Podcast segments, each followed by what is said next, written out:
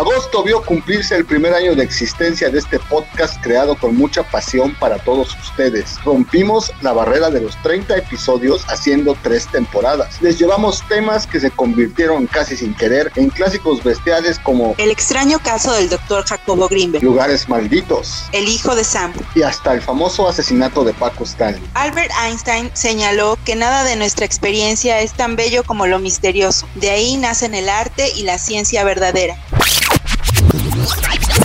Traducción. Lo que seguramente quiso decir es que de ahí nacen programas de contenidos escalofriantes, ominosos y tan presentes en la cultura pop que es imposible no encontrar una novela, película, canción o cualquier manifestación artística basada en estos sucesos o temas. Hoy, el Día de los Bestias arranca su cuarta temporada repleta de Más sangre, más datos inútiles para pantallar a tu novia, novio o novie, más true crime, muchas recomendaciones análisis de libros, películas y series. y demás tópicos bestiales que abarcarán el horror, la ciencia ficción, las teorías de la conspiración y las historias con tintes esotéricos o paranormales. No te lo pierdas, contaremos con grandes invitados. Yo soy Ariel y esto es Día de.